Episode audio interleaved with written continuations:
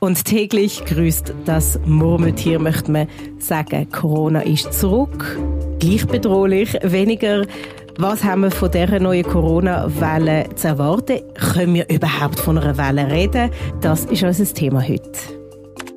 Ihr hört hinter den Schlagzeilen, der aktuelle Podcast von CH Media. Mein Name ist Joel Weil und bei mir steht heute Bruno Knellwolf, Wissenschaftsredaktor bei CH Media. Guten Morgen, Bruno. Guten Morgen, Joel. Kommen Nostalgiegefühle auf? Wieder ein bisschen Corona schreiben. Letztes Mal mal jemand begegnet, der gesagt hat, ah, schön, Bruno, endlich schreibst du über beißende Hunde und Ameisen und nicht mehr über Corona. Und, äh, Haben ihr euch alle zu früh gefreut? Da haben alle gefreut, dass sie nicht mehr so viel über Corona schreiben Jetzt ist es wieder ein bisschen zurückgekommen, weil äh, der Herbst kommt und man im Herbst generell anfälliger ist für Viren. Der Herbst, das erinnern wir uns ja von der, von der Pandemie. Im Sommer war es immer irgendwie so ein bisschen okay gewesen. und dann kommt jetzt in der Nacht ein bisschen kälter, ist schon wieder so die große Panik gekommen. So, ah, jetzt kommt der Herbst, jetzt kommt auch noch die Grippe und jetzt kommt auch noch die Corona und jetzt geht wieder alles den Bach ab. Und geht es jetzt auch den Bach ab? Nein, von dem müssen wir nicht ausgehen. Die Situation ist überhaupt nicht vergleichbar mit vor drei, zwei oder einem Jahr, weil äh, wir in einer ganz anderen Situation sind, was die Immunität betrifft von der Bevölkerung, wo äh, durch die Impfungen und durch die Infektionen ganz anders immunisiert ist, als es früher war. Immunität oder unser Lieblingswort von der Pandemie, Herdenimmunität. Darauf können wir gerade sprechen. Reden wir doch schnell über die beiden Mutationen, die aktuell im Umlauf sind. Das klingt wie ein trendy CD-Album. Im Umlauf sind Iris aus China und Pirola. Wissen wir bei Pirola, woher es kommt? Man liest Dänemark, Israel, USA, UK. Nein, so ganz klar, wo der Ursprung ist, weiß man nicht. Es geht nur darum, gesagt wird einfach, wo es entdeckt wird. Und das sind dann äh, verschiedene Länder meistens. Und äh, speziell am Virus ist ja, dass es äh, sich ja extrem schnell verbreitet und äh, auch die Wege nicht immer genau nachvollziehen kann, woher es die gekommen sind. Und in dieser globalisierten Welt hat das Virus einfach einfach, weil wir sehr mobil sind. Und von dem her, ja, kommt es irgendwann auch einfach in die Schweiz. Irgendjemand verschleppt sie mal da. Genau.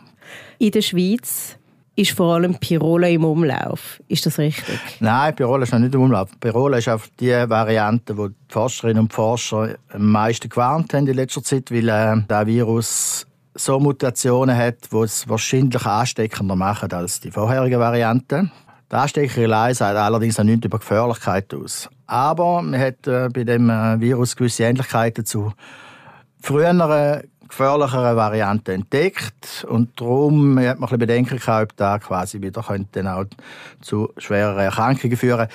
Von dem geht man aber nicht aus eigentlich. Wie viele Infizierte haben wir gerade in der Schweiz? Und da kann man können wir das überhaupt sagen? sagen gell? Nein, Wer testet sich dann überhaupt Nein, noch auf Corona? Das kann man nicht sagen. Äh, das Testverfahren spielt überhaupt keine Rolle mehr. Da, da gibt gar keine, hat gar keine Aussagekraft, die paar Tests, die es noch gibt. Das BRG tut ja nicht mehr wirklich äh, also wird schon noch gemolden, aber ohne jegliche Aussagekraft. Das Einzige, was wir wirklich noch haben, wo wirklich über eine Aussagekraft ist, ist äh, die Untersuchungen vom Abwasser in den Schweizer Kläranlagen. Und aus denen heraus kann man die Virenlast äh, ablesen. Dann sieht man, wenn die auf oder runter geht. Dann weiß man zwar nicht, äh, wie viele Personen es da sind, aber du weißt, aha, hat wieder 10% mehr oder 10% weniger. Und Prinzip ist da ein Anzeiger, ob es dann wieder eine Welle gibt oder nicht. Dort kann man es auslesen. Das habe ich mir immer als D-Job, wo der am Morgen den Kaffee nicht weggeräumt, bei den Virologen vorgestellt. Du hast den Kaffee nicht weggeräumt, du gehst im Abwasser Corona-Test machen. ja, genau, so ist es. Also wissen wir eigentlich... Nein, nein, natürlich nicht. Das ist, das ist alles automatisiert. Dann wissen wir eigentlich gar nicht, ob wir eigentlich viele Infizierte haben oder nicht. Wir haben nur so einen ungefähren Anhaltspunkt. Genau. Ja. Um was sagt der ungefähre Anhaltspunkt? Ja, also jetzt war es sehr tief. Gewesen. Wir hatten jetzt, in letzter Zeit hat man wieder einen leichten Anstieg können feststellen also es gibt dann immer so, es sind etwa 50 Kläranlagen, die äh, im laufenden Monitoring sind und dann sieht man es. Und dort hat es dann teilweise ist jetzt wieder die Kurve ein bisschen aufgegangen. Aber das ist überhaupt nicht bedrohlich oder so, sondern äh, aber einfach ein Zeichen. Aber ich meine, es ist jetzt auch noch nicht Zeit, wo die grosse, der grosse Virensturm kommt, sondern der kommt dann erst, wenn wir wieder viel näher zusammenhocken, an die Dolma gehen zum Beispiel, und uns ganz näher sind, dann ist ja die Gefahr von Ansteckung viel grösser und dann, dann gefällt es den Viren richtig. Oder wenn wir alle im gleichen Fondue rühren. Zum Beispiel. Aber du hast jetzt immer noch keine Zahl genannt. Gibt es eine? Nein, nein, gibt keine Zahl. Es gibt einfach keine? Nein. Also, wir machen... Gut. Okay, also weißt du was, dann machen wir halt ohne Zahl weiter. ja, es gibt keine. Du hast keine Ahnung. Ich meine, das Problem ist ja, wenn ich habe letzt, vor etwa vier Wochen haben so ein bisschen Halsweh gehabt, so theoretisch könnte auch Corona gewesen sein, das weiß man ja nicht. Also, aber da gehst du nicht mehr testen, also weißt du es einfach nicht. Ein bisschen Halsweh, ein bisschen Kopfweh. Die Chance, dass es Corona war, ist, ist relativ groß, ja, aber... Ah, sind wir jetzt an dem Punkt, wo man komplett unbehaftet könnte sagen, Grippe, Corona, Tomato, Tomato? Nein, das kannst du sowieso nicht sagen. Es sind einfach zwei verschiedene Viren. Die Symptome sind natürlich tatsächlich ähnlich, ja, aber das Virus selber ist nicht das Gleiche. Das ist wie wenn ein Äpfel ist keine Bieren, also auch wenn's, sogar wenn es noch gleich schmecken dann sie nicht. Aber ich sage, von dem her, es sind einfach zwei verschiedene Viren und Viren lösen im Körper etwas anderes aus. Ein Influenza-Virus ist nicht das gleiche wie ein Coronavirus, das ist einfach so. Und äh, bei Coronaviren äh, gibt es auch noch ein paar Sachen, die nicht verstanden sind. Also zum Beispiel eben genau die Long-Covid-Auswirkungen. Da ist äh, aufgrund von dem, dass wir nicht, nicht, nicht vergessen, die Erkrankung gibt es noch gar nicht so lange. Also die gibt's, 2020 Anfang haben wir von der das erste Mal gehört, oder Ende 2019. Das ist eigentlich noch nicht ewig. Und von dem her, Long Covid hat ein Wort, das ist lang. Also da weiß man auch nicht so schnell, wie, wie der zustande kommt und wie da die Auswirkungen sind und was der Virus da wirklich macht. Also von dem her, ja, hat man ein Influenza-Virus sicher viel besser verstanden als ein Coronavirus. Wissen wir dann in Bezug auf Long Covid etwas über die neuen Virusvarianten oder kann man Rückschlüsse ziehen? Nein, kann man eigentlich nicht. Das hat so bei einer Variante haben sie gesagt, bei Iris, äh, das, die haben es bei Leuten festgestellt, die Long Covid hatten und so. Also von dem her hat man gedacht, ja, das könnte ja sein, aber auch das ist, das ist, nie, also das ist nicht so beleidigt, dass man da jetzt schon so sagen kann, dass das wirklich einen größeren Einfluss hat auf Long-Covid als eine andere Variante. Also von dem her, auch da ist nicht möglich. Es stehen ganz viele Fragezeichen im Raum und trotzdem ist am Montag die offizielle Impfempfehlung vom BAG und von der Eidgenössischen Impfkommission rausgegangen. Besonders gefährdete Personen sind empfohlen, sich zu impfen lassen. Schwangere mit Vorerkrankung auch. Und, mhm, ähm, genau. Ist das nötig? Ja, ich meine, das sind, darum heißt es ja besonders gefährdete Personen, weil die einfach viel empfindlicher sind als, äh, auf den Virus als jetzt wir zwei äh, und als der große Teil der Bevölkerung, wo eben so immunisiert ist, dass es äh, mit dem Coronavirus Schlag kommt in der Regel. Aber Leute mit Vorerkrankungen, da zählen natürlich äh, Herz-Kreislauf-Erkrankungen und auch äh, Bluthochdruck zählt dazu, äh, Leber-, Nierenerkrankungen, Leute mit Lungenproblemen, die sind per se natürlich einfach haben viel größeres Risiko, wenn so ein Virus daherkommt. Und für die ist ja wirklich nur für die empfohlen, dass sich die impfen, oder? Und die anderen nicht.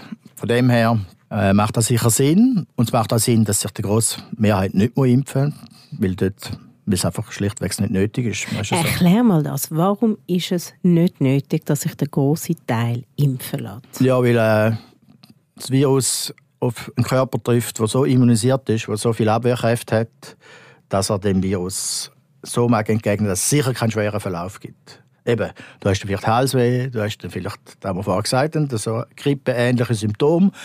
Aber ich meine, du überstehst. Es geht nicht darum, da, wegen dem ins Spital oder irgendwie, also das ist ja dann, äh, das reden wir nicht mehr von dem. Ich meine, ich darf nicht vergessen, wir haben vor, äh, Leute sind auf der Intensivstation auf dem Bauch gelegen und sind dort gestorben. Also, es ist kein harmloses Virus, auch wenn im Nachhinein jetzt denkst, ja, es ist ja nicht mehr so schlimm, aber ich meine, jeder kennt die Leute, die gestorben sind daran, das ist ja so.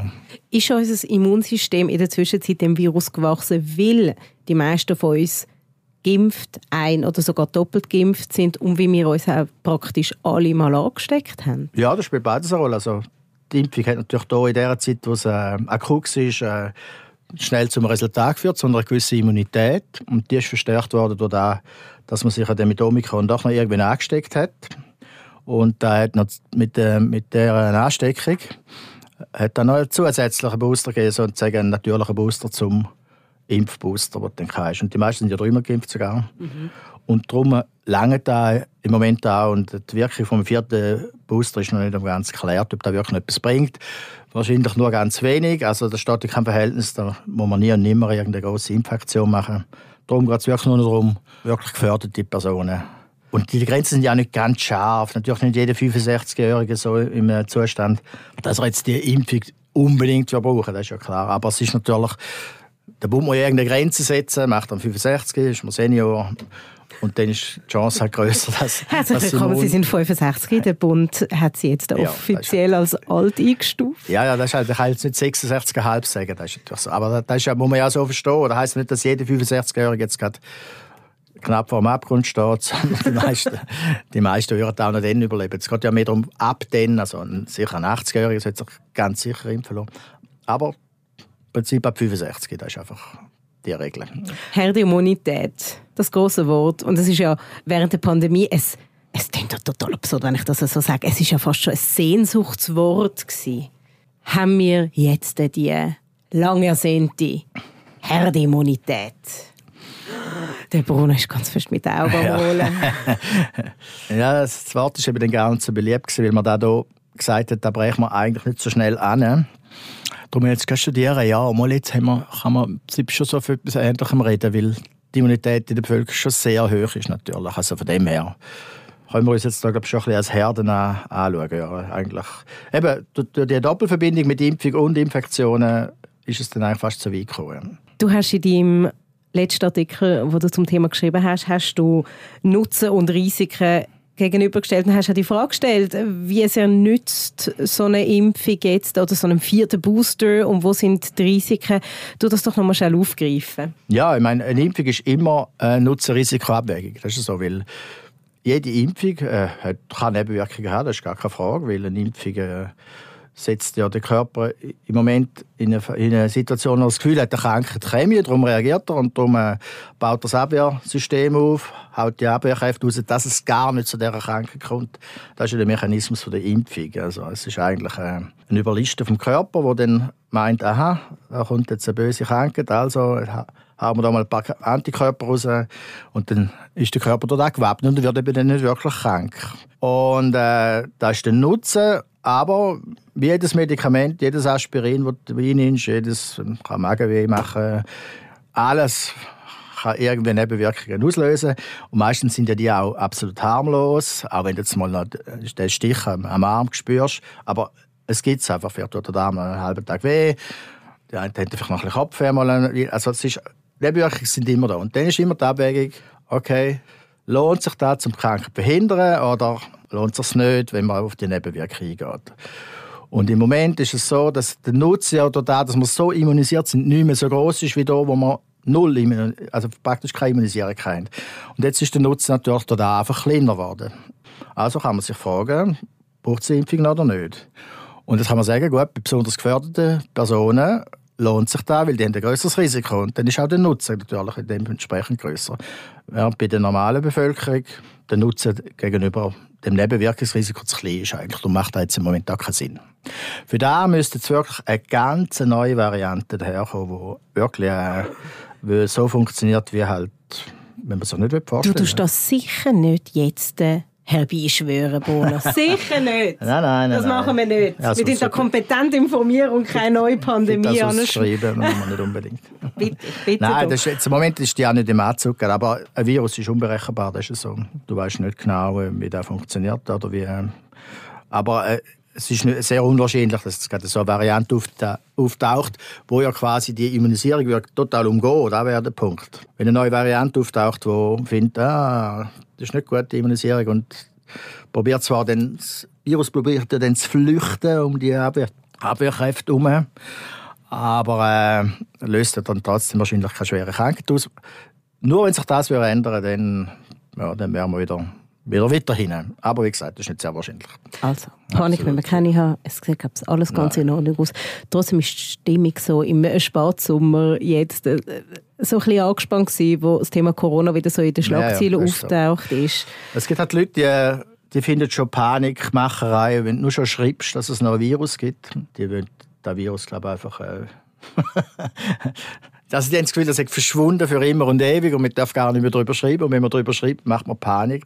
Auch wenn in dem Artikel steht, für Panik ist, ist kein Anlass, schreiben sie nachher, mach nicht immer Panik.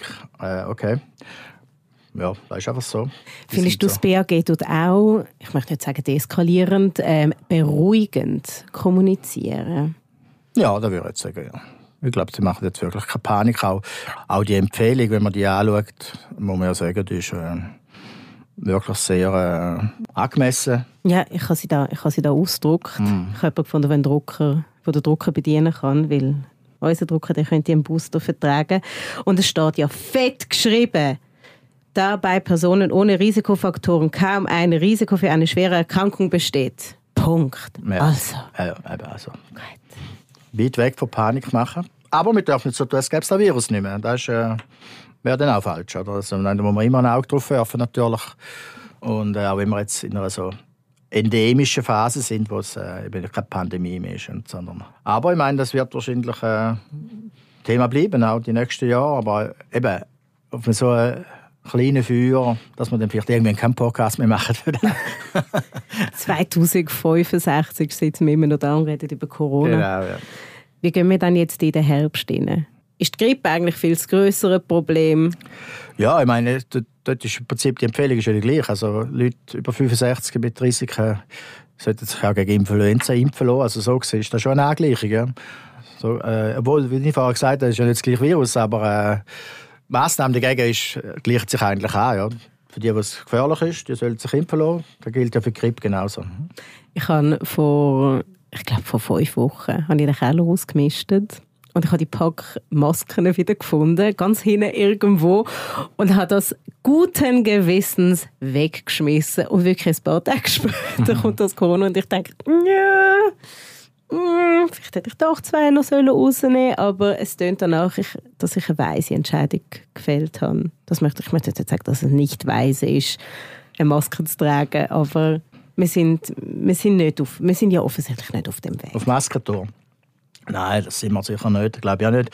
Das wird so punktuell im Spital wird es Leute geben, wenn sie äh, mit Risikopersonen zusammenarbeiten und vielleicht nicht sicher sind, ob sie Corona haben, dass die dann vielleicht eine Maske antragen, um es gegenüber schützen. Aber sehr punktuell, eben vielleicht im Spital oder äh, ich meine, wenn man krank ist, da gilt ja, dann sollte man sowieso so daheim bleiben und nicht andere Leute anstecken. Das ist egal, ob es jetzt Grippe ist oder Corona. Und wenn man nicht sicher ist, dann könnte man theoretisch sagen, gut, wir jetzt zwei da so schön nebeneinander sitzen, müssen sie vielleicht eine Maske tragen, in dem engen Raum da.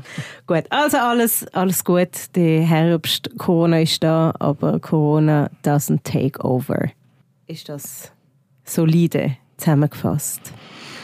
Ja, ja, ich glaube auch, ja. Das ist schon so. Man braucht auch keine schärfere Massnahmen im Moment. Also von dem haben wir nicht Angst, dass es irgendwie...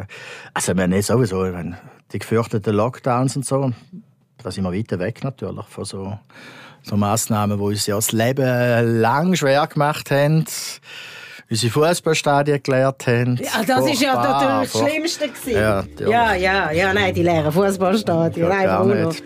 Und äh, so Sachen, ja. Also von dem her, da, mit dem ist sicher nicht zu rechnen im Moment. Freust du dich auf den Herbst? Unabhängig jetzt Corona? Ja, lieber Sommer, wenn ich ehrlich bin. ich freue mich, freu mich eben auf die Mäntel und auf den Schal und auf die Stiefel. Ich habe das eben gerne, wenn es, wenn es ein bisschen anfängt kalt werden. Okay. Bruno, ich danke dir vielmals, bist du da gewesen. Bitte schön. Hat mich gefreut. Das war mit «Hinter den Schlagzeilen» der aktuelle Podcast von CH Media. Mehr Podcasts findet ihr unter chmedia.ch podcasts. Und wenn euch die Folge gefallen hat, dann sind ihr herzlich eingeladen zu abonnieren und dann hören wir uns in Zukunft häufiger. Ich danke euch vielmals fürs Zuhören und wünsche euch einen schönen Tag.